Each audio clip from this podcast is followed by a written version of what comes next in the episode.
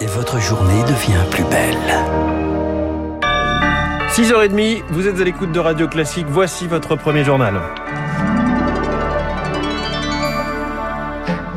La matinale de Radio Classique avec François Geffrier. À la une ce matin, Charles Bonner, une surprenante loi des séries à Toulouse. Trois patients internés en psychiatrie se sont évadés en huit jours. Tous arrêtés en quelques heures par les forces de l'ordre. Le dernier en date hier, un homme de 33 ans interné pour avoir foncé en voiture sur un groupe de personnes. C'était en 2017 à Blagnac.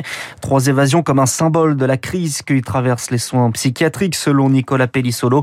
Il est psychiatre et chef de service à l'hôpital Henri Mondor de Créteil. Beaucoup de services sont sous forte tension, pression. Il y a beaucoup de lits fermés pour euh, des raisons de manque de personnel. On a beaucoup plus de demandes de consultation qu'auparavant. Quand on a beaucoup de patients à prendre en charge en même temps, il peut arriver qu'il y ait un manque de vigilance. C'est évident. Et le temps qu'on passe à cette surveillance, c'est du temps qu'on ne prend pas pour les vrais soins, c'est-à-dire euh, faire en sorte que les personnes aillent mieux. Donc les personnels font le maximum pour euh, éviter les départs. Il ne faut pas non plus faire craindre que la population soit en danger. Heureusement, le plus souvent, on fait face. Propos recueillis par Rémi Vallès. Éviter une nouvelle flambée de violence dans les Antilles. Les territoires d'outre-mer recevront en priorité le vaccin Novavax, annoncé hier de l'Elysée, un vaccin qui fonctionne sans ARN messager, objet d'inquiétude et de résistance, notamment dans les Antilles. C'est un thème qui s'impose dans la campagne présidentielle, les droits de succession. La plupart des candidats se sont positionnés, défiscaliser les transmissions ou en finir avec les niches fiscales.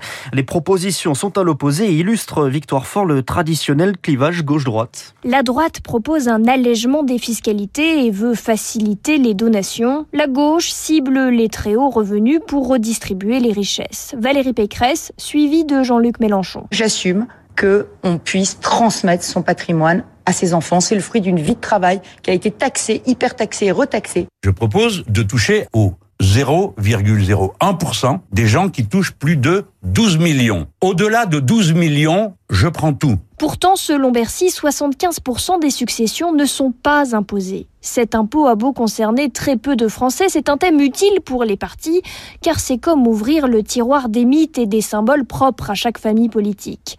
La reproduction des élites et la lutte contre les inégalités pour la gauche, l'enracinement, la liberté pour la droite. Jean Garrigue est historien des idées politiques. Ça pose la question de la conception de l'individu dans la société, de sa liberté et de sa solidarité, de l'accès à euh, l'investissement pour la jeunesse, la question euh, du vieillissement de la population. Et lorsqu'un sujet s'impose dans une campagne, il oblige l'ensemble des camps à se positionner, à commencer par le très attendu candidat Emmanuel Macron. Emmanuel Macron, justement, qui vantait le risque plutôt que la rente en 2017, ne fait pas partie, selon ses mots, de ceux qui pensent qu'il faut augmenter ses droits à tout va. C'est un autre sujet de campagne plus attendu, celui-là, la sécurité. Le ministère de l'Intérieur dévoilait hier les chiffres de la délinquance et ils sont en hausse, plus 12% pour coups et blessures volontaires, plus 15% pour les escroqueries, mais surtout plus 33% pour violences sexuelles, avec plus de 75 000 faits signalés en 2021 pour moitié des viols ou des tentatives de viol. Sophie Paolini, c'est deux fois plus qu'il y a quatre ans. Il y a comme un décalage de vision bien différente à la lecture de ces chiffres. Quand Gérald Darmanin justifie cette hausse exceptionnelle de 33% par le contexte de libération de la parole et la meilleure prise en considération du sujet par les forces de l'ordre. Mensonge, s'insurgent les féministes. Pour preuve, selon elle, cette enquête 2020 du collectif Nous Toutes, selon laquelle 66% des plaignantes sont mal reçues par les forces de l'ordre. Pire, à peine 27% des victimes ont osé pousser la porte d'un commissariat pour déposer plainte entre 2011 et 2018 selon une enquête de l'INSEE. En revanche, les données transmises par le ministère de l'Intérieur révèlent que la part des faits anciens dénoncés a augmenté. Dans 20% des cas, en effet, la plainte concerne une agression qui s'est déroulée il y a plus de 5 ans. Quoi qu'il en soit, ce bilan devrait largement alimenter le débat de la présidentielle. Sophie Paolini, c'est le dixième policier ou gendarme à se donner la mort depuis le début de l'année. Un agent administratif s'est jeté hier soir du toit du commissariat de Rennes. Gérald Darmanin annonce le recrutement d'une vingtaine de psychologues. Radio Classique 6h34. Emmanuel Macron s'entretient aujourd'hui avec Vladimir Poutine. Le dialogue plutôt que le conflit en pleine tension à la frontière. Les États-Unis continuent de craindre une invasion de l'Ukraine et appellent la Russie à revenir à la table des négociations. Les États-Unis ont d'ailleurs saisi le Conseil de sécurité de l'ONU pour réclamer une réunion ce lundi. Les Jeux Olympiques d'hiver de Pékin commencent dans une semaine. Cérémonie d'ouverture vendredi prochain. Les athlètes sont déjà sur place et se questionnent, vont-ils pouvoir utiliser leur téléphone portable? Sur place, car certains experts estiment que le régime chinois espionne les sportifs étrangers, Yann Rousseau. Avant même de décoller pour Pékin, plusieurs grands comités olympiques ont déjà demandé à leurs équipes de ne pas emmener leur smartphone et de laisser aussi à la maison leurs ordinateurs euh, portables. C'est le cas notamment des comités américains, euh, canadiens, australiens euh, ou encore suédois.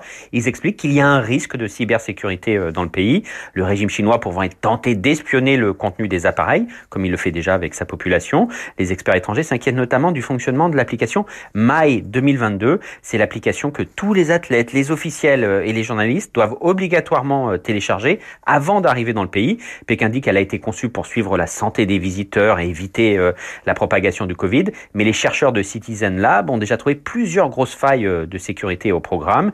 Hier, un analyste assurait même que l'app pourrait permettre d'écouter les conversations euh, sur les téléphones, une affirmation qui n'est pas encore confirmée. Mais en attendant, eh bien, beaucoup de participants étrangers se sont finalement résolus à s'envoler pour la Chine avec des téléphones neufs, totalement vierges, sans aucune donnée personnelle. La correspondance à Tokyo de Yann Rousseau pour Radio Classique. Et puis les demi-finales de l'Open d'Australie. Raphaël Nadal mène actuellement contre l'Italien Matteo Berrettini de 7 à 0 dans le troisième set. Deux jeux à 1 pour l'Italien. En handball, une autre demi-finale, celle des Bleus. Ce soir, ce sera contre la Suède. Coup d'envoi à 20h30. Merci, c'était le journal de 6h30.